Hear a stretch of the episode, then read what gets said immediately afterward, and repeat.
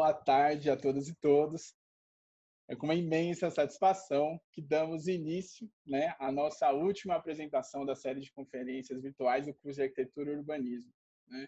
A conferência de hoje também integra a mostra de pesquisa e extensão da Praça da Liberdade. Né? E eu queria agradecer em nome de todo o departamento, né, a participação de todas as alunas e alunos, né? A gente fica muito feliz com isso e principalmente também aí, né, a nossa equipe que trabalhou incessantemente, né, para tornar esse evento possível. Né? A disciplina de seminários 1, 2 e 3 é realizada de forma integrada entre as unidades Coração Eucarístico e Praça da Liberdade, né? sendo esta integração adotada para futuros eventos presenciais. Devido à pandemia do coronavírus, a universidade optou pela realização de conferências no formato virtual, buscando resguardar, resguardar a saúde dos nossos estudantes, professores, funcionários, convidados e demais comunidade. Nossa conferencista de hoje é a arquiteta Diana Penha, doutora em estruturas leves pela UPC, Universidade Politécnica da Catalunha, em Barcelona, na Espanha. O tema da conferência é a aplicação dos princípios de Tensegrity em construções têxteis atirantadas. O conteúdo abordado tem como objetivo apresentar o conceito, conceito básico da unidade de tensegridade, sua classificação e geração de formas por meio da geometria, tendo em conta a pretensão do sistema em buscar o equilíbrio estrutural.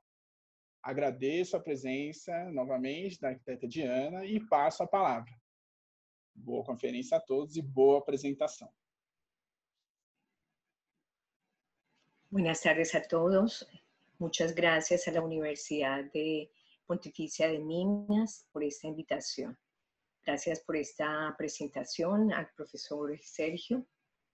Y bueno, eh, además de, de, lo que ha introducido el profesor, quería compartir que pues hago parte del grupo de investigaciones mía en la Universidad Politécnica y eh, desarrollamos unos talleres teóricos y prácticos sobre las estructuras no convencionales. Y el tema de hoy, el que abordamos, son los tensegrities y los conceptos básicos, sobre todo las aplicaciones que podemos hacer de estas estructuras no convencionales a nivel práctico en la vida real y bueno, a nivel de los ejercicios de los estudiantes, que muchas veces estas estructuras pues no están incluidas en, el, en los pensums de las universidades. Por eso nuestro interés de compartir esta experiencia.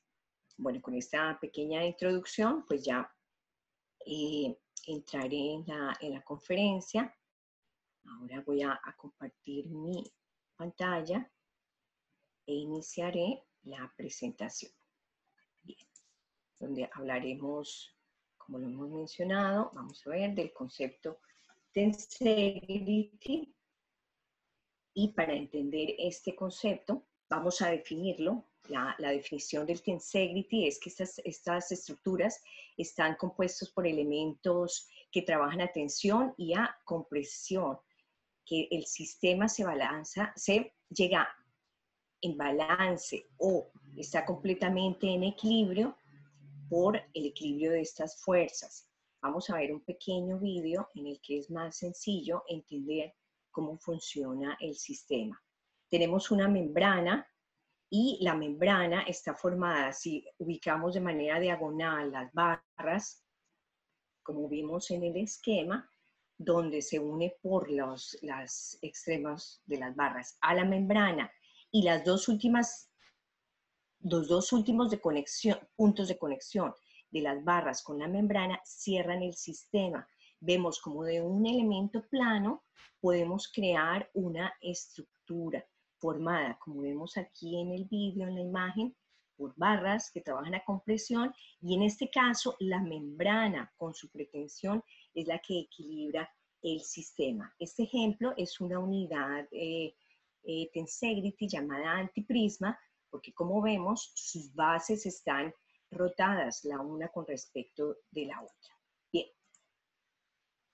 Eh, eh, una manera de, entender también el, origen de estas estructuras es estudiando los pioneros, los arquitectos, diseñadores, investigadores que han trabajado este sistema.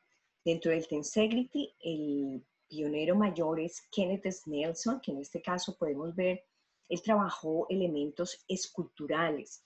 Vemos aquí claramente cómo funciona el sistema, cómo eh, es como si las barras flotaran en el, en el espacio y se mantienen es por la pretensión de los, de los cables y vemos cómo se, por ejemplo, en este caso del arco, cómo el sistema eh, se soporta por sí mismo.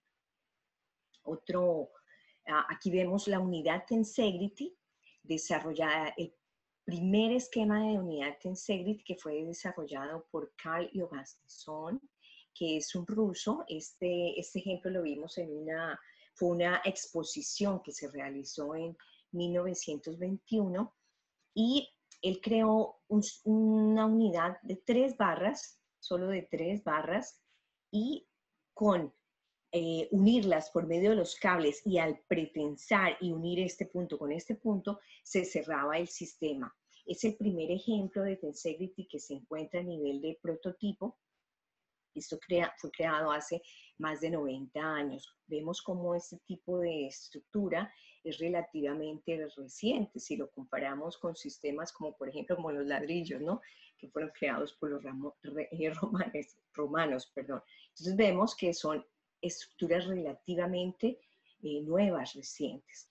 Bueno, dentro de los pioneros, aquí vemos la unidad desarrollada por Kenneth Nelson, por Buckminster Fuller, que, bueno, Fuller fue la persona que patentó el nombre ¿no? de Tensegrity, significa integridad de tensiones. Eh, Buckminster Fuller patentó este sistema en 1962. Aquí vemos una cúpula geodésica formada por una unidad Tensegrity de, de cinco barras.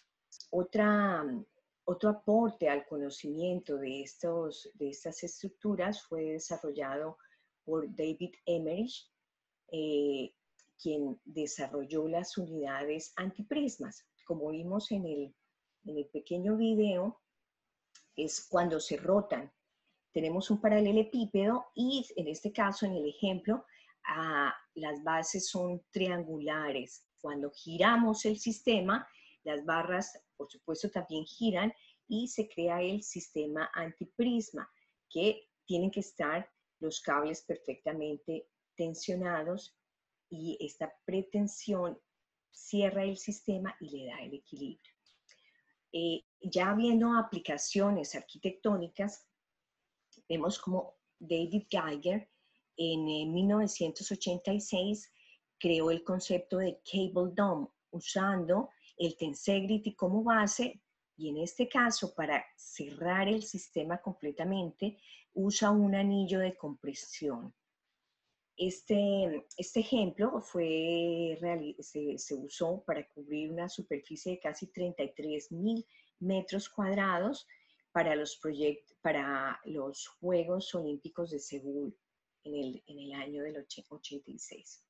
Otros proyectos importantes que se han desarrollado con Tensegrity, eh, llevados a cabo por la ingeniería Wendler Associate en, en Estados Unidos, crearon esta, estos dos ejemplos, ellos desarrollaron estos dos ejemplos de cubiertas de estadios, en este caso eh, de fútbol americano, de la izquierda, y también son superficies casi de 35 mil metros cuadrados. ¿Qué quiere decir? Que con estos conceptos, el concepto de Tensegrity, podemos crear grandes, cubrir, pero cubrir grandes superficies libres de elementos interiores como pilares, ¿no? Por eso la importancia del uso de estas estructuras. También son estructuras ligeras, ¿no? Y a nivel de, de construcción eh, ayudan en tiempos de construcción. Otro, otro aporte de, otro pionero a nivel del Tensegrity es Robert, Robert Buckhart de la Universidad de Cambridge, quien por primera vez eh, empezó a introducir software con el, como crear una aplicación con el Tensegrity. Vemos cómo es de complejo el sistema que llega a tener múltiples barras y múltiples eh, cables que tienen que estar en perfecta coordinación para que el sistema funcione. Bien, eh, a nivel actual tenemos otros investigadores en universidades como el profesor René Motró de la Universidad de Montpellier y bueno, con anterioridad a Ariel Janor, quien eh, ellos desarrollaron mallas, mallas usando el concepto de tensegrity. Estas mallas, eh, como vemos en la, en la diapositiva, tenemos barras en dos sentidos, pero las barras no se tocan, no se tocan, si podemos observar en la parte inferior de la pantalla. Y, bueno, igual está equilibrado el sistema por los cables. Y lo, lo, lo, importante es que ellos usan, es como si imagináramos que tenemos una red de barras rectas, pero ellos doblan la barra y al doblar las barras de forma eh, en zigzag, le dan mayor rigidez a la barra y por tanto mayor rigidez al sistema. Otro ejemplo importante de aplicaciones reales, arquitectónicas del Tensegrity, lo podemos ver en este ejemplo. De, en Barcelona se desarrolló en el Forum 2004, em, bueno, pabellones de exposiciones. Este ejemplo fue desarrollado por el arquitecto Llorens y Puppinghaus, de, el profesor Llorens de Barcelona y el arquitecto Puppinghaus de Alemania. La importancia de este ejemplo es que se cubre un diámetro de 20 metros eh, para, este, para este domo y el aporte de estos arquitectos e ingenieros es que crearon los cables bífidos. ¿Qué quiere decir el cable bífido? Que en la unión del anillo, que en este caso fue creado por, por andamios, que es fácil de montar y de desmontar. Entonces su aporte es que hicieron cables bífidos que se unen al, sistema, al anillo exterior, que en este caso está hecho por eh, andamios. Otra cosa importante es que eh, se pueden, son estructuras que se pueden, eh, si son de forma temporal, se pueden montar y desmontar y se pueden usar en otros espacios. Otro ejemplo de investigadores actuales y, bueno, aplicada a proyectos reales es el concepto de tensegrity, que es la integridad de, elementos que trabajan a, compresión, en este caso sería esta, esta, barra, y tenemos aquí unas, unas vigas inflables. Entonces ellos combinan el concepto del elemento de compresión y lo que sería la tensión está por eh, las vigas inflables.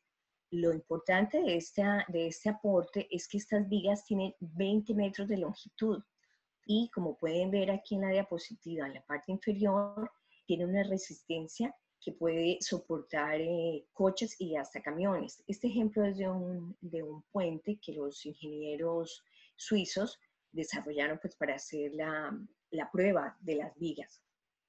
Y también la aplicaron como cubierta en este, es un parking de una estación de trenes en Suiza. Entonces, vamos viendo cómo este concepto del Tensegrity es aplicable a proyectos reales, eh, siendo muy funcional. Bien, otro, otro ejemplo de, de, proyectos a nivel de investigación de universidades lo vemos aquí en el Boom Hall, desarrollado en la Universidad de Tokio por Kazuhiro Kojiyama, eh, es un proyecto eh, realizado también con estudiantes y vemos en este caso como la, el sistema, las barras, aquí podemos observar las barras que trabajan a compresión, están equilibradas por la pretensión de la membrana. E igual, este ejemplo es eh, posible de desmontar, de montar y desmontar en otro, en otro lugar. Ejemplos reales, como vemos, es el, el ejemplo del Estadio de La Plata en Argentina. Y aquí podemos observar detalles de, eso fue, fueron detalles al final de la construcción del proyecto y podemos ver dos mástiles principales en esta diapositiva interiormente, aquí se alcanza a ver uno, y cómo todo el sistema está equilibrado por los cables. Hay una parte que ya tiene, pero esto ya es cobertura, no trabaja en la pretensión del sistema de la membrana, que cubre, bueno, para crear sombra en las galerías.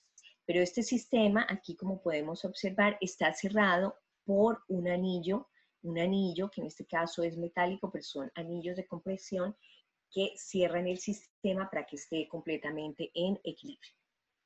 Otro ejemplo real que usa el concepto del tensegrity, aunque, sea, aunque no sea completamente tensegrity todo el proyecto, es el estadio de Slash and Bergerman realizado en Shenzhen, eh, China, en el 2011. Bien, después de todos estos ejemplos podemos definir o clasificar eh, en, dos, en dos conceptos el sistema Tensegrity, porque hemos a nivel, a nivel universitario eh, aprendemos este estilo de estructuras, pero aquí los llamamos sistemas abiertos. ¿Qué quiere decir que son sistemas abiertos? Que en este caso, aquí vemos cómo las barras están, es como si tuviéramos una cercha, está equilibrada por esta pretensión de cables aquí y aquí tenemos otro pilar, pero para poder equilibrar pues este, este, este frame, este marco, necesitamos un elemento auxiliar ¿no? para tener el, el equilibrio del sistema. Tenemos un ejemplo bien interesante aquí en la, parte inferior de la diapositiva que muestra cómo la, aplicación del concepto de tensegrity también sirve para cubrir una superficie amplia, en este caso eh, la longitud mayor es de, de, 50 metros y el ejemplo es de una es la cubierta de un parking de, de, camiones, de camiones de la basura. Este proyecto se ha realizado, el mismo proyecto, tanto en Japón como en Alemania. Pero vemos cómo para crear este sistema necesitamos de estos elementos externos auxiliares para que el sistema esté en, equilibrio. Entonces tenemos el que es abierto y el que sería el sistema cerrado, que el sistema cerrado es el que hemos visto en los estadios, que se necesita el anillo externo de compresión que cierra todo el sistema para tener en equilibrio todas las barras y cables y membranas que conforman nuestro sistema. Bueno, aquí vemos algunos de, ejemplos desarrollados en diferentes años de, la historia. Uno de los, de los últimos más interesantes que se ha desarrollado es este velódromo en Francia. Y los otros, algunos ya los vimos en la, en, el, en la introducción de la presentación. Bien, entonces ya hemos visto el concepto general, cómo, cómo se conforman estas estructuras y aplicaciones. Ahora eh, veremos en la presentación el, form finding, que es la, la definición de, de, la forma, cómo a través de la geometría y cómo a través de, de modelos físicos y con ayudas de, de software podemos eh, diseñar y entender nuestros sistemas. Bien, como base, en general en geometría, tenemos los, los sólidos platónicos. Entonces, son, estas son las cinco figuras básicas con las cuales podemos generar otras unidades tensegrites. Entonces, aquí vemos, por ejemplo, eh, un antiprisma de, de base hexagonal en este caso. El ejemplo, por medio de cables o por medio de la membrana. Eh, Inicialmente, pues se usaba, como lo vimos con Nelson, como elemento eh, escultórico, pero bueno, nuestro objetivo es mostrar su aplicación a nivel arquitectónico y a nivel estructural. Entonces, a nivel geométrico, a nivel de, eh, la creación de la forma, tenemos la base de, de este estudio, desarrollado por Anthony Pugh. Anthony Pugh es un investigador que en 1974 en Estados Unidos hizo, hizo múltiples eh, prototipos en Tensegrity y también hizo un aporte de clasificación. En este caso, él, lo, lo definió como el patrón en diamante, como el patrón en zigzag y como el patrón en circuito. ¿Qué quiere decir esto? La definición o la clasificación que le da a, su investigación es la, la, posición de los cables. Aquí donde tengo el cursor podemos ver, primero que tiene forma, como él denomina, de, de diamante o de rombo, y de esa forma está, con los cables, está uniendo las barras como lo vemos en el esquema. Aquí vemos como el cable de manera de patrón en zigzag también une las barras. Y el último ejemplo, como el, cable de en manera de circuito une todas las barras. Pero podemos observar que en ningún momento las barras se tocan las unas con las otras. Esa es la gran clave de un puro tensegrity, por decirlo de alguna manera. Bien, geométricamente aquí podemos lograr nuestro, nuestra, nuestras primeras unidades tensegrities eh, siguiendo estos esquemas. Podemos ver cómo eh, las barras se posicionan en diagonal y, y cómo Nuestros cables de esta manera, como están aquí geométricamente definidos, pueden cerrar el sistema. Aquí unimos el punto A, como se ve en el esquema. Al unir estos puntos, llegamos a esta unidad final tensegrity, que es un antiprisma de base, de base cuadrada.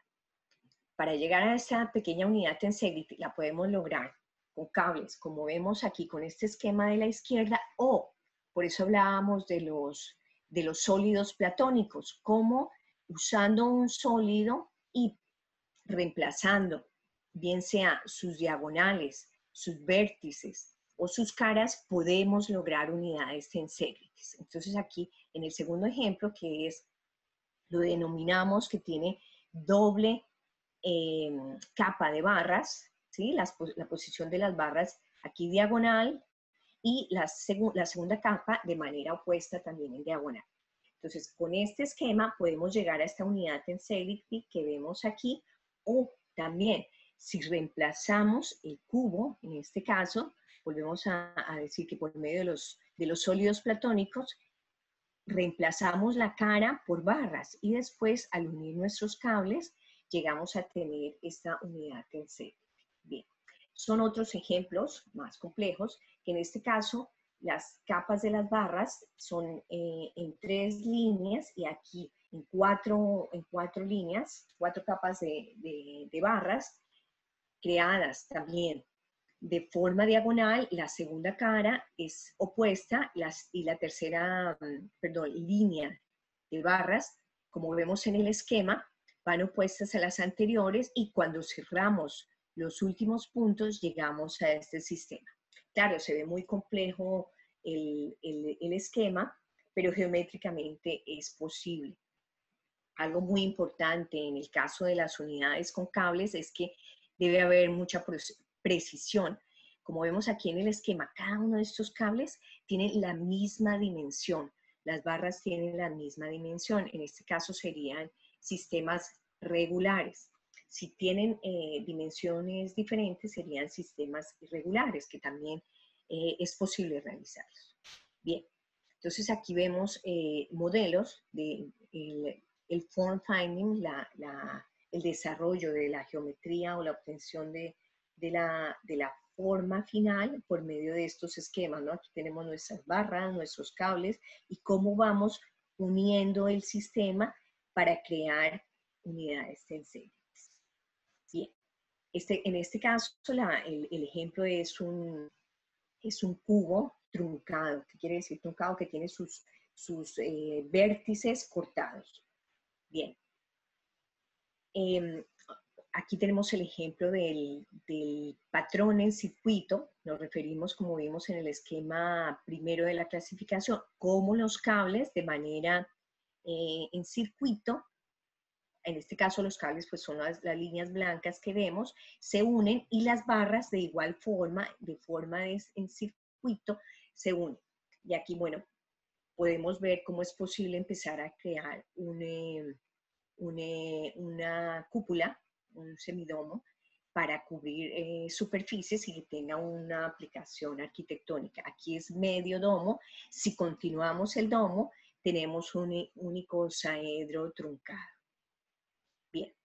Después de, tener eh, estos ejemplos de, prototipos, en, este trabajo que hicimos eh, con el grupo ESNIA y que pues es parte de, la tesis doctoral que desarrollé en su momento para eh, abordar el tema del tensegrity, eh, realicé casi 70 prototipos en Tensegrity, primero pues basados en, sólidos y después, y bueno, y también solo con cables, y después el objetivo final era eh, usar las membranas para poder tener una aplicación arquitectónica y llegar a un domo completamente en Tensegrity, como lo vemos aquí en, la última, en el, en el último cuadrado donde tengo justo el puntero. La idea era, como vimos en los proyectos desarrollados antes, eh, reemplazar el anillo de compresión por un anillo completamente en Tensegrity. Entonces creamos un domo completamente en Tensegrity. Entonces se desarrollaron diferentes unidades, diferentes agrupaciones con las cuales se pueden llegar a anillos en Tensegrity, a arcos en Tensegrity y a vigas en Tensegrity. Y el objetivo final, tener nuestro domo en Tensegrity. Bien, entonces después de, de ver tantas diapositivas, aquí tengo un esquema resumen donde podemos ver la clasificación la clasificación generada por Anthony Pugh eh, con el uso de cables y la generación de, eh, de anillos y domos Tensegrity con eh, membranas. Bien, entonces aquí veremos el, el form finding, el desarrollo geométrico de, esta, de estos elementos. Entonces aquí vemos este, esta unidad Tensegrity, que a diferencia del primer vídeo que les enseñé, eh, la membrana no es continua, ¿no? Es, es, el patrón en rombo, como lo vemos aquí en el esquema, vemos cómo se une la barra a cada una de las esquinas de este rombo y después unimos cada, esto, cada unidad de patrón y creamos nuestro sistema, cerramos el, el extremo de la barra con el extremo de la membrana y llegamos a tener esta unidad en serie. ¿Qué quiere decir? Que si vamos aumentando eh, estas unidades de rombos que tenemos aquí, podemos crear anillos con mayor diámetro. En este caso, pues es, tenemos barras en capa sencilla, o sea que solo tenemos una línea de, barras y ah, es, el patrón es rómbico. El segundo caso, la diferencia es que tenemos nuestra membrana continua. El sistema de form finding es el mismo, pero tenemos nuestra membrana continua. Eh, si comparamos los dos ejemplos, en el primero podemos tener un mayor eh, diámetro, por decirlo así, pero en el segundo el sistema tiene mayor eh, resistencia, es, em, trabaja mejor en conjunto, tiene mayor bueno, stiffness, ¿no? rigidez. Bien, ah, aquí podemos ver cómo eh, teniendo de base la, membrana continua y simplemente eh, ampliamos nuestras barras, ponemos mayor número de barras y también doble capa, podemos crear el primer anillo Tensegrity, con, en este caso eh, con diámetro de, para el modelo físico de 20 centímetros. Entonces aquí vemos el desarrollo geométrico, ¿no? Cómo vamos uniendo nuestras barras. Primero tenemos aquí la membrana en forma de rectángulo y tenemos una red de puntos, ¿no? Geométricamente tenemos una red de puntos y en esos puntos es donde ubicamos nuestras barras. Y el sistema, vemos aquí como, aunque no esté cerrado, ya por la pretensión de la membrana empieza a estar en equilibrio. Aquí podemos ver que se asemeja como a, las, a, las, mm, a una hoja, ¿no? A las eh, eh, ¿cómo se dice? Las vértebras de la, como si fueran las vértebras de, de, una hoja, ¿no? Bien, ¿y cómo? Ya cuando eh, cerramos nuestro anillo Tensegrity y bueno, es posible con el concepto del cable dome cerrarlo en la parte superior. En, en este caso el diámetro son 20 centímetros. Bueno, pues aquí tenemos al aumentar nuestras, nuestras barras, y hacer en este caso, en el anterior, membrana continua, en este es el patrón en diamante o rómbico, ¿no? Entonces aquí también la misma configuración, pero en doble capa. Y en este caso logramos un anillo eh, completamente en Tensegrity eh, el modelo físico con 40 centímetros. Entonces vemos aquí cómo geométricamente funciona, cómo se va generando nuestro, nuestro anillo. Unimos, tenemos nuestros patrones en forma de rombo, tenemos nuestras barras, las unimos en los extremos, las posicionamos de forma diagonal en doble capa y cómo empezamos a cerrar nuestro anillo. Aquí ya empezamos a, a ver cómo funciona, el, cómo se va creando el diámetro del anillo y después en la parte superior lo cerramos con un cable dome. En este caso, bueno, eh, aquí el, el, prototipo tiene, tiene una malla y de esa forma podemos estructuralmente ver cómo funciona. Lo interesante de estos sistemas es eso, que a nivel estructural vemos el comportamiento de los elementos que trabajan a, a tracción y cómo trabajan los elementos a compresión. Bien, entonces esta primera parte basada en geometría, basada en el form finding a través de los modelos físicos y ahora vemos cómo a través de software, que pues son eh, ayudas, que son herramientas que nos ayudan a facilitar el, el trabajo, a tener eh, dimensiones eh, exactas. Entonces aquí tenemos el ejemplo por medio de Grasshopper, que es posible también generar unidades tensegrity, ¿no? Cómo podemos variar el número de barras y de esta forma va variando pues nuestros, nuestros diámetros. Eh, también eh, por medio de los softwares eh, basados en CAD, ¿no? Es posible a través de los modelos físicos tomar las, las coordenadas y pasarlas al software, ¿no? Y pues da paso a, a, también a calcular nuestros, nuestros sistemas. ¿Qué quiere decir calcularlo? Pues ya eh, hacer test a nivel de, de, cargas externas, como por ejemplo el viento o la nieve. Entonces aquí algunos ejemplos, en este caso es una unidad eh, Tensegrity Antiprisma, cuya base es hexagonal. Aquí en este caso hemos unido eh, las unidades de cuatro barras de forma longitudinal y es posible su aplicación, por ejemplo, para, para eh, un paso peatonal, para un puente. Entonces, bueno, vamos viendo cómo por medio de los modelos físicos y los modelos eh, de software podemos crear, tener aplicaciones y hacer el análisis estructural. Entonces aquí eh, el ejemplo de nuestro domo de 20 barras y aquí vemos claramente eh, en, la parte izquierda de la diapositiva el anillo que está conformado por las barras que, son, que van en rojo, que esta sería nuestra primera capa de, de barras, la segunda capa de barras que va en azul y la parte interior que sería el cable dome formado por mástil principal central y mástiles menores que van alrededor. Aquí podemos observar completamente cómo las barras es como si estuvieran eh, volando en el espacio. Por supuesto, las,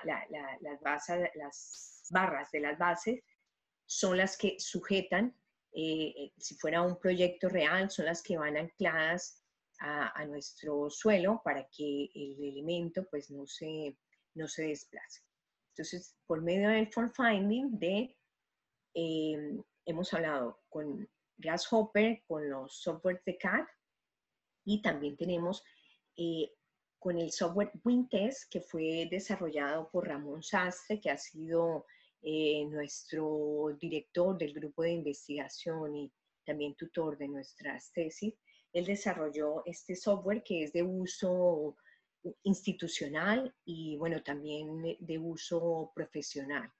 Entonces aquí por medio del software podemos ver, lograr también el form finding, ¿no? la obtención de la, de la geometría por medio de, aquí el software trabaja para dar las características de los elementos, eh, eh, tiene, ¿cómo se dice? se definen, se definen los elementos como barras, se definen los elementos como cables, se definen los elementos como membranas, y esto quiere decir, se le dan las características estructurales para poder someter eh, los ejemplos a las eh, cargas externas que pueden ser viento, pretensión, nieve. Entonces aquí algunos de los ejemplos que hemos mostrado primero a nivel de prototipos y ahora a nivel de software, ¿no? ¿Cómo es posible con el WinTest eh, desarrollar los mismos prototipos físicos a nivel de, software. Bien, entonces con el WinTest, eh, el anillo de compresión que hicimos con solo Tensegrity, con 40 eh, centímetros de diámetro, es posible también desarrollarlo aquí. Entonces con el software introducimos las coordenadas, creamos una, una red ortogonal de puntos y a cada punto en estas coordenadas en X, Y y Z, le damos eh, la posición final que tendrán y al hacer el form finding nos crea el anillo tensor. Bien, después de tener nuestro domo hecho eh, con el WinTest, es posible eh, aplicarle carga externa. Entonces podemos ver cómo tanto con el software como con los modelos físicos es posible desarrollar unidades Tensegrity. Bien, eh, quiero eh, compartirles también eh, un, un vídeo en el que vemos cómo este, en este caso es un modelo físico de un metro de diámetro totalmente en Tensegrity, como el anterior. Este teníamos 40 centímetros de diámetro, este, este prototipo físico tiene un metro de diámetro y está formado por membrana, que en este caso es licra, y barras en, madera.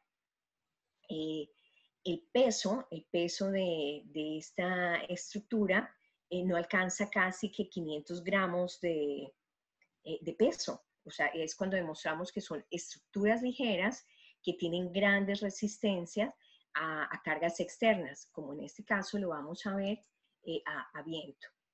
Vamos a, a ver esta, este vídeo.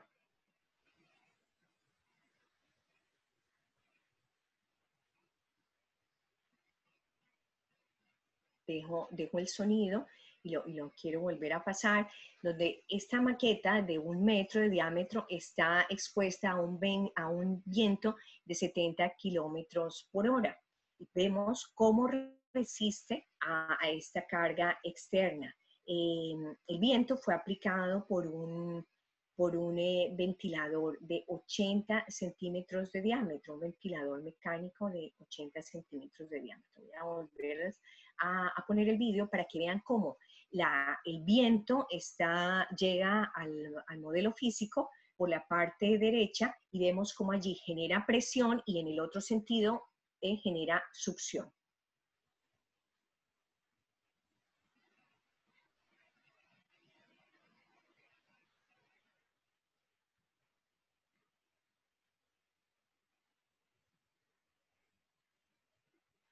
Podemos observar que eh, el modelo, después de, la carga externa, vuelve a su geometría eh, inicial, que quiere decir que resiste perfectamente estas cargas externas.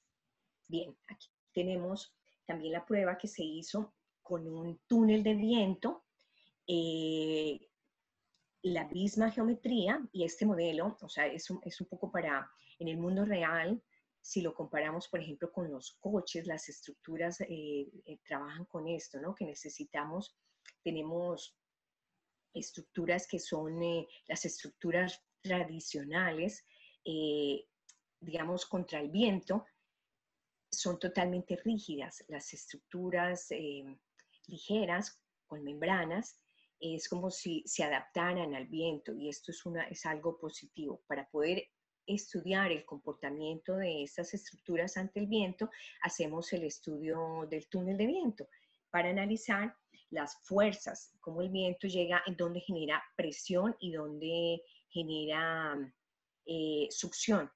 Entonces, nuestro modelo físico es una, es una, es una maqueta impresa en 3D. Tiene eh, unos puntos, tiene, se le hicieron varios huecos de un milímetro de diámetro en el cual llegan eh, cables del túnel de viento y analizan de que en el túnel de viento se, se, acciona, en este caso también a una velocidad de 70 kilómetros por hora, y vemos qué presión real van a, van a llegar a estos puntos o dónde hay succión. Entonces podemos comparar eh, las, los dos análisis que se, que se hicieron, el modelo físico grande y el túnel de viento con el modelo físico pequeño. Bien, Después de todos estos análisis que se han hecho con el túnel de viento, eh, los resultados finales son coeficientes que nos sirven para calcular las características técnicas de los elementos. En este caso ya, si dimensionamos eh, el prototipo en escala 1 a 1, nuestros resultados finales están acá. Serían la membrana técnica que necesitamos para que resista, por ejemplo, eh, en esta diapositiva se hizo una prueba de, la maqueta a un viento de 170 kilómetros por hora. Entonces, los, los datos técnicos que tenemos a la derecha son los que resistirían esos 170 kilómetros por hora. Entonces, tenemos nuestra referencia de membrana, nuestros cables de nuestras relingas o cables de borde, eh, nuestros mástiles interiores, el mástil principal y nuestras barras que conforman el anillo tensegrity. Entonces, también eh, con todos estos datos y para hacer comprobaciones reales, tuvimos la oportunidad de, hacer un prototipo en la Universidad de Stuttgart, de Stuttgart en el Instituto ILEC en, en Alemania, el, Instituto ILEC es especialista en estructuras ligeras. Entonces allí desarrollamos este prototipo para, eh, por decir, eh, terminar de demostrar la eficiencia del sistema Tensegrity para crear domos completamente con el concepto del Tensegrity. Entonces hicimos este prototipo. Y lo más importante, el objetivo final, que tuviera una aplicación arquitectónica la aplicación arquitectónica del domo completamente en Tensegrity se propone para una estructura deportiva, para una arena deportiva. En este caso, eh, tiene un diámetro, el, el proyecto, de 40 metros, el diámetro mayor, y es posible con este domo cubrir una superficie de casi 1.200 metros cuadrados. El proyecto que se propuso era para una, para una escuela. Entonces, eh, es posible realizar actividades de, por ejemplo, fútbol de salón, básquetbol y voleibol. Entonces, aquí vemos algunos, algunos esquemas de la propuesta de la, de la arena deportiva y también es posible su uso para 625 personas. Entonces, de esta forma demostramos cómo la aplicación de los principios del Tensegrity es posible para cubrir grandes superficies. Son una de las mayores, de los mayores beneficios, es esto, que es posible también ver cómo funciona estructuralmente. Por eso aquí les muestro algunas de las conclusiones después de nuestros análisis. Eh, relativamente, si lo comparamos con las estructuras tradicionales, en cuanto a peso y en cuanto a costo, por su, porque son estructuras que, como vimos, son de obra limpia, ¿no? que, digamos se pueden eh, desarrollar en, fábrica, los patrones, en talleres, los pilares, los cables y, se montan y se desmontan en un lugar. También se pueden aprovechar, ¿no? Que los podemos reusar, que se pueden usar eh, estos proyectos. Por ejemplo, la, la, propuesta del domo para la escuela es posible usarlo y, montarlo y desmontarlo.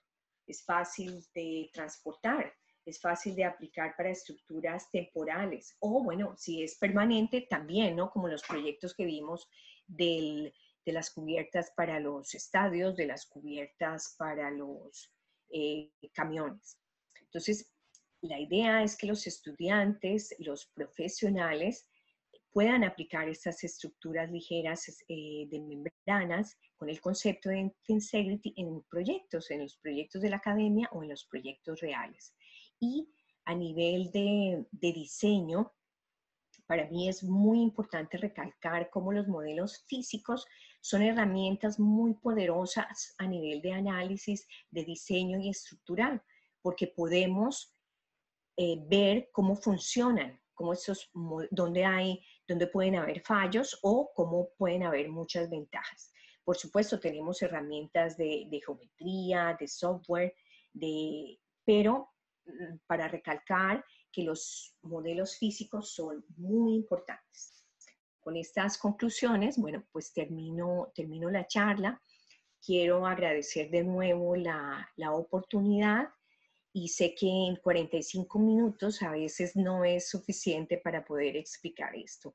Nosotros a nivel del grupo de investigaciones mía hacemos talleres prácticos en los cuales, como vemos en la diapositiva, los estudiantes y profesionales eh, aprenden de manera muy práctica eh, el desarrollo de esas estructuras que son no convencionales. Parecen complejas, por supuesto son complejas, pero por medio de los talleres prácticos se entienden los conceptos y es fácil de poder aplicar en proyectos, bien sea de los estudiantes o de los profesionales. Pues eh, muchas gracias y de esta forma termino mi charla. Voy a parar de compartir mi pantalla y ya pues estoy eh, dispuesta si hay preguntas, si necesitan aclaraciones. También estoy abierta, eh, me pueden escribir al email que estaba en la última diapositiva para aclarar dudas si no es suficiente el tiempo. Muchas gracias. Diana, muchas gracias por la charla, estuvo muy interesante. Eh, bueno, ahora, o sea, un gusto recibirte aquí. Y bueno, ahora abriremos para unas preguntas y bueno, haremos una lista y, lo que no entiendas te lo traduzco, ¿vale? Eh, bueno, apago mi cámara para que te quedes solas en la pantalla y empezamos. Si hay alguna duda, te pregunto para que me aclares. Sí, claro. Gente, é, vamos dar início agora então, tá? As, as perguntas. É, eu queria pedir que vocês fossem colocando os nomes e aí eu vou chamando, tá? De acordo com a ordem, por favor. É, a gente já tem uma pergunta. Ah, e pedir também para quem for perguntar, gente, para por favor ligar a câmera, tá? Se possível. É, já temos uma primeira aqui, Márcia Figueiredo. Por favor. Olá. Olá, vocês estão me ouvindo? Sim. É, boa tarde, obrigada muito obrigada pela apresentação. É, eu gostaria de fazer uma pergunta para a Diana sobre esse trabalho desenvolvido né, pelo grupo da Politécnica da Catalunha, pelo SNIA. Se ele já, eu vi muito ela falando do tem sido de aplicação na arquitetura, em estruturas arquitetônicas. Se existe também é, uma pesquisa em desenvolvimento aplicada ao design de objetos, mobiliário ou outros tipos de objetos, mais relacionados a esse campo é, do design. Obrigada. Eh, eh, gracias por tu pregunta. Sí, sí, sí, he entendido. Marce, Marcia, Marcia. Sí, sí, Marcia. Marcia, me da mucho gusto. Eh, he entendido tu pregunta. Por supuesto que se puede aplicar estos conceptos a elementos de diseño. Eh, hoy me enfoqué, bueno, como es arquitectura, pues me enfoqué a proyectos arquitectónicos, pero hay diseñadores que han aplicado estos conceptos a mobiliario. Entonces, hay ejemplos de mesas, de sillas, de lámparas. De hecho, misma eh, he desarrollado algunos ejemplos de lámpara. He tenido la oportunidad de hacer... Eu estou sem também. Desliga seu... André, está com o microfone ligado. Diana, perdón. No, no pasa nada, está muy bien, es normal, no pasa nada. Entonces sí, por supuesto, es aplicable a elementos de diseño, entonces se puede aplicar a mobiliario, eh, mobiliario interior de vivienda, ¿no? Como mesas, sillas, lámparas, eh, estructuras, eh, ¿cómo te digo? Ay, ¿Cómo se dice? furnitura, bueno, mm, elementos que tienen estanterías También Ah, eh, a Prateleira. nivel, no sabía cómo decirte, bueno, donde, Ah. donde pones cosas, ahora, ahora no me sale la palabra, disculpa, pero creo que me entiendes, que tienes estantes, ¿no? Y a nivel Sí. estructural se pueden crear cosas con eh, tensadas y combinación de, de.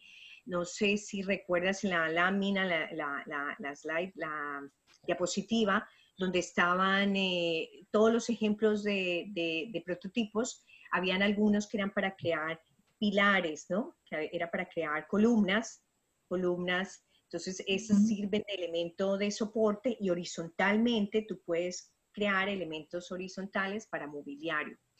Eh, hay también mobiliario externo, mobiliario urbano, se pueden desarrollar elementos urbanos. Yo creo que lo más importante es uno entender el sistema, el concepto y lo puedes aplicar para lo que quieras a nivel de diseño. Entonces, mi respuesta es que sí. Si necesitas más referencias también a nivel, bueno, en Internet tú sabes que ya una, uno puede encontrar mucho. En este momento no te puedo decir un nombre específico, pero por ejemplo, an- eh, al inicio, eh, Kenneth Snerson, bueno, desarrolló muchas cosas escultóricas también, ¿no? También a, a nivel escultórico. Se han hecho torres, eh, hay proyectos de torres en Alemania a nivel escultórico. Claro, estas torres tener una aplicación, pueden ser torres de, repetidoras de telecomunicaciones, ¿no? O sea, la verdad es que el concepto se puede aplicar en muchos campos. ¿Vale? Obrigada, muito obrigada. Obrigado, tú también. Bueno, ahora tenemos uno más. Brenda, por favor. Oi, Diana, tudo bem? É, muito obrigada, sim, pela palestra, né? acho que foi muito boa. E eu tô com uma dúvida, eu não sei se foi porque eu não entendi direito na questão estrutural dela e de funcionamento, mas pelo que eu estava entendendo, a estrutura que estava mostrada seria uma estrutura assim de cobertura, né, de uma área. E nessa aplicação que você disse de um estádio no campo esportivo, é, não, não teria um vão no meio? Tipo, a cobertura não seria um vão aberto? E, e sendo um vão aberto, tipo, a estrutura funciona da mesma forma, somente cobrindo as laterais? Não sei se deu para ficar meio claro. No estoy segura si te entendí que con respecto a la, a la deportiva, que si puede ser abierta, ¿no? Que si puede ser, claro, el sistema puede ser abierto, solo las, la- los mástiles que se estabilizan por los cables y entonces no tiene ninguna cubierta. ¿Qué pasa? Que a nivel de, estadios, pues necesitas cubrir una parte para proteger a la gente del sol, de la lluvia, pero sí puede ser completamente a nivel estructural, solo cables, solo cables, como vimos. La idea de la membrana es para crear espacios arquitectónicos, espacios cerrados, pero por supuesto, o sea, también puede ser solo los cables. ¿Está, es- es- ¿está bien la, entendido tu pregunta? Sim, com certeza. Muito obrigada.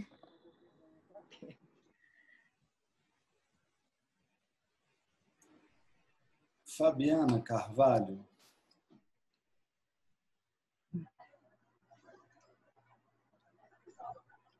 Oi, boa tarde. É, sou. Fabiana, tudo bem? Fabiana. Muito obrigada pela aula, muito boa.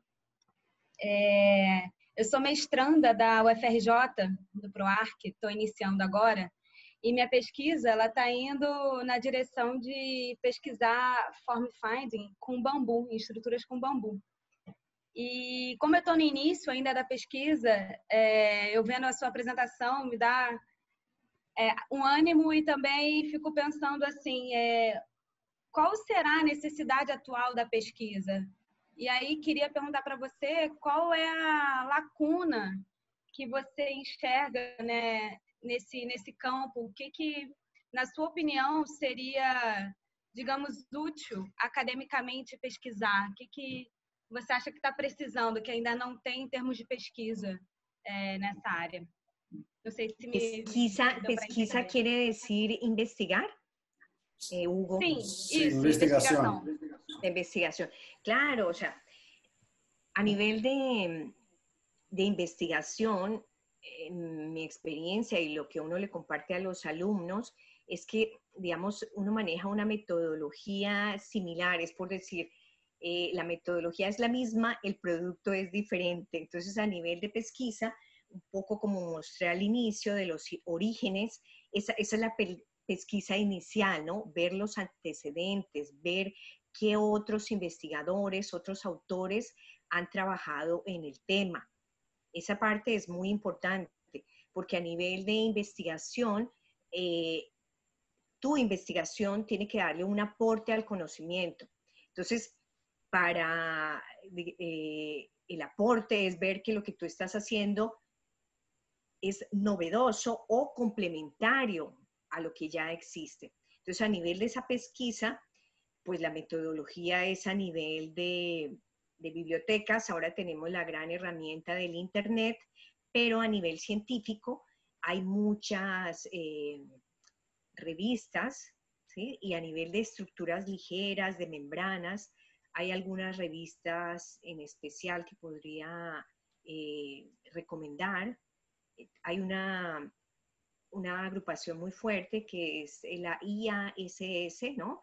que es de estructuras ligeras. Entonces, eh, puedo volver a compartir, o no sé si Hugo le puede compartir mi email y, digamos, yo puedo en ese email eh, compartir algunas de las revistas científicas que yo uso para, para investigar, ¿no? Porque eh, lo entiendo, o sea, una cosa es el Internet pero otro ya a nivel, si tu, tu profesión es, dice arquitectura, ¿no? Es a nivel de investigación arquitectónica.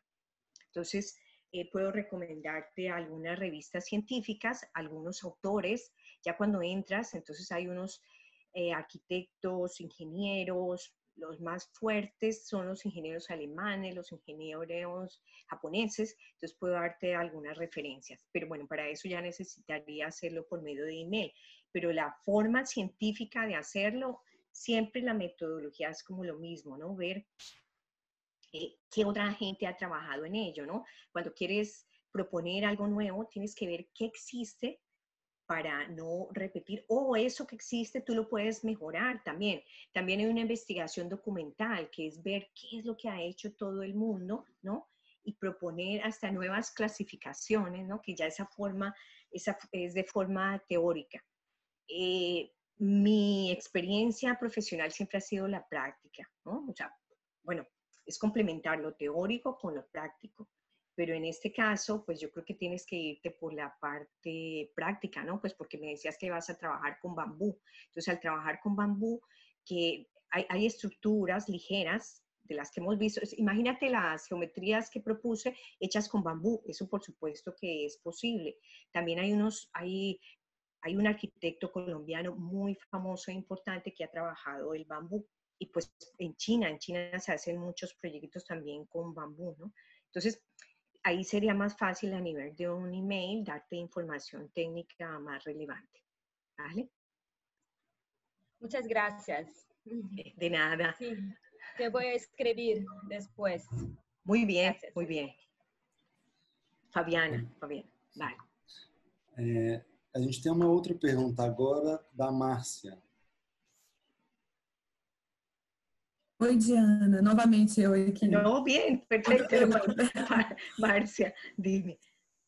É, porque a pergunta anterior me lembrou de uma outra pergunta que eu acho importante. Eu sou, eu acabei de ingressar num curso de doutorado na UFMG, aqui em Minas Gerais. Eu estou falando de Belo Horizonte. E eu sou professora de design, da escola de design daqui, da escola de desenho. Sou arquiteta de formação, mas estou dando aula de design de estruturas numa escola de design e arte. Por isso esse meu interesse na sua palestra, né? E, e eu tenho tentado trabalhar, não só na minha pesquisa, é, discutir essa questão teórica das estruturas no encontro dos campos, né, da arquitetura, da arte, da engenharia de estruturas, e tenho tentado trabalhar também com os alunos a parte prática, de o uso de modelos físicos, como você falou da importância de utilizar modelos físicos. É, e com relação especificamente ao Tem Secret, eu não tenho experiência nessa estrutura, tenho começado a estudar, é, até um livro do Motro, que é uma referência importante, né? um livro azulzinho do... Enfim, então tenho começado a me aproximar do, do Buckminster Fuller, do Kenneth Nelson lá na Black Mountain College, né, onde eles se encontraram, que é uma escola americana. Enfim, tem começado a ver... A... Se ha ido. Oh. Se ha sí. Ah, bueno, pensé que era ya se vuelve. E eu tenho muito, teria muito interesse, eu não sei como é que está a agenda, por conta da pandemia também, se tem alguma programação virtual. Eu vi que vocês trabalham com muitas oficinas, né? Vocês têm um trabalho, o grupo tem um trabalho de oficinas, desenvolver oficinas práticas, né? Você falou que o trabalho tem uma parte teórica e uma parte prática muito fundamental. E aí eu queria saber se tem, é, como é que está essa atividade nesse momento, porque eu tenho muito interesse em participar como aluna de pós-graduação, de doutorado e como professora também, né, para minha formação. La, la, última parte ya no te entendí, o sea, tu interés ah. es cómo a nivel práctico eh, lo, lo, puedes tú también usar en, a nivel de estudiante y a nivel de oficina, ¿sí? Isso, isso. Pero, Se pero quieres, te refieres sí, sí. a los conceptos o a proyectos reales y a desarrollar proyectos reales con, con los prototipos? Isso, isso. Se está tendo agenda de oficinas. Ih, travou agora. Hugo? Acho que ela travou. Ah, tá. É, ela não sou eu. É, se, se, se, ha ido la onda se, por un segundo. Diana, a ver si, si, si te esclarezco un poco la pregunta, que si hay alguna, algunas oficinas o workshops que se impartirán eh, pronto. Ah, pues mira, desafortunadamente no. con esto del, con esto del COVID, eh, no, nosotros eh, con, con, el grupo, que ya pues también lo, lo hemos hecho con Hugo, nosotros desarrollamos estructuras desplegables, recíprocas, tensegrity, sólidos y en general eh, estructuras con membranas. Entonces.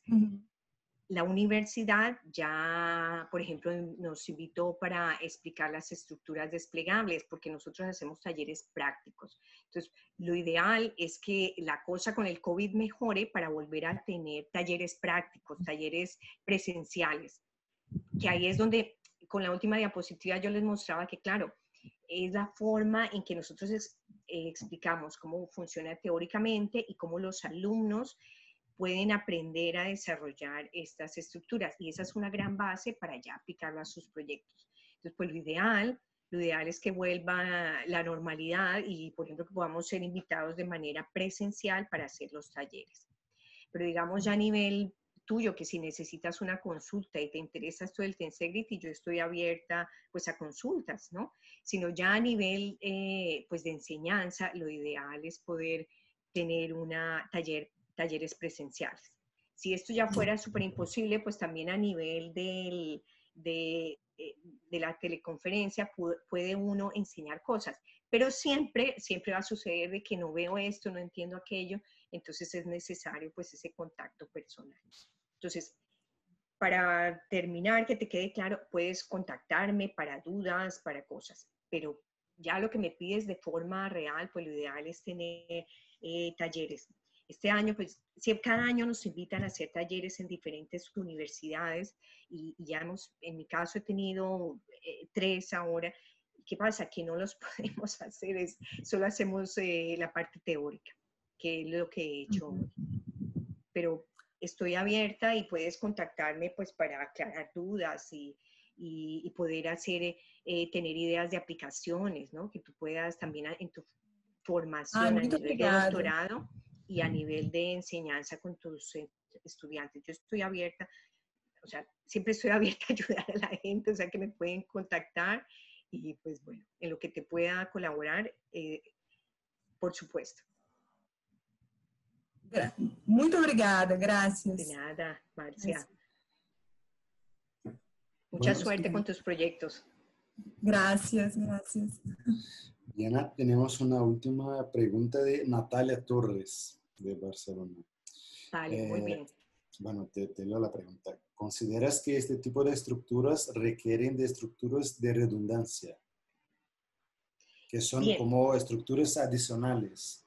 Eh, ahí, en- hubo una de las diapositivas que les enseñé que necesitan de elementos externos para estar en, en equilibrio. Pero en general, en las estructuras eh, textiles, las estructuras con membranas, con cables, por supuesto que se ponen elementos de redundancia. ¿Qué quiere decir este concepto estructural de redundancia? Se ponen cables de seguridad. Cuando hablé al inicio del domo que se realizó en Barcelona para el fórum con los cables bífidos, los cables bífidos, eh, es para tener cables auxiliares. Auxiliares quiere decir que en caso de que falle el sistema, estos otros cables empiezan a trabajar y no colapsa, no colapsa el sistema.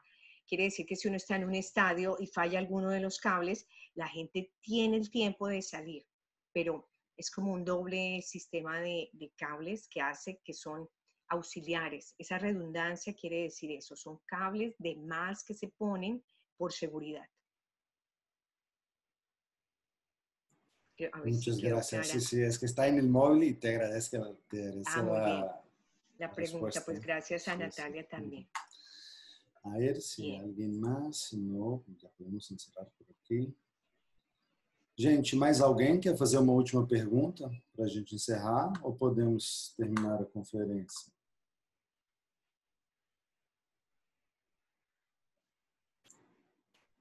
No, creo que ya no hay más nadie. Bueno, Diana, te agradezco mucho la presencia y bueno, la charla y la atención y todo. A ver si, si podemos invitarte para que vengas presencialmente a Brasil y impartir workshop ya con prototipos a escala y todo. Sería muy interesante porque pues sí es, es como la, la cereza del pastel, ¿no? Que ayuda a que todo quede consolidado. Sí, sí. Vale, pues nada, muchas gracias por, por todo, por la conferencia y bueno, estamos en contacto. Muy bien, ¿Eh? muchas gracias Hugo, muchas gracias a la universidad por esta invitación y gracias a, a los estudiantes y a las personas que bueno, se tomaron también el tiempo de, de escucharme. Un abraço, Hugo. Muchas gracias. Outro a ti. Bom, pessoal, encerramos aqui, tá? Obrigado a todos pela atenção, tá? Boa tarde para todo mundo. Tchau.